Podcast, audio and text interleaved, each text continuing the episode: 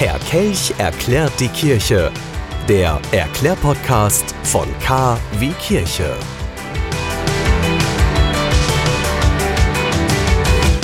Der 25. März, der ist wieder so ein Tag im Kalender der römisch-katholischen Kirche, der wirklich nicht unwichtig ist. An diesem Tag feiert die katholische Kirche das Hochfest der Verkündigung des Herrn.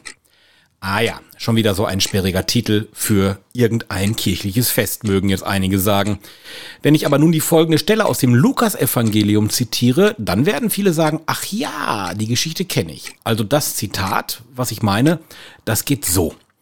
Fürchte dich nicht, Maria, denn du hast bei Gott Gnade gefunden. Du wirst ein Kind empfangen, einen Sohn wirst du gebären, dem sollst du den Namen Jesus geben.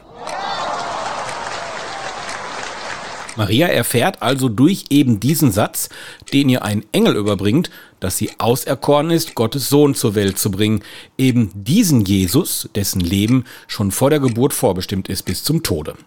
Dieser Moment, der auch die Grundlage für das allseits bekannte und beliebte Gebet Ave Maria ist, ist für Christen ein zentrales Ereignis in der Heilsgeschichte.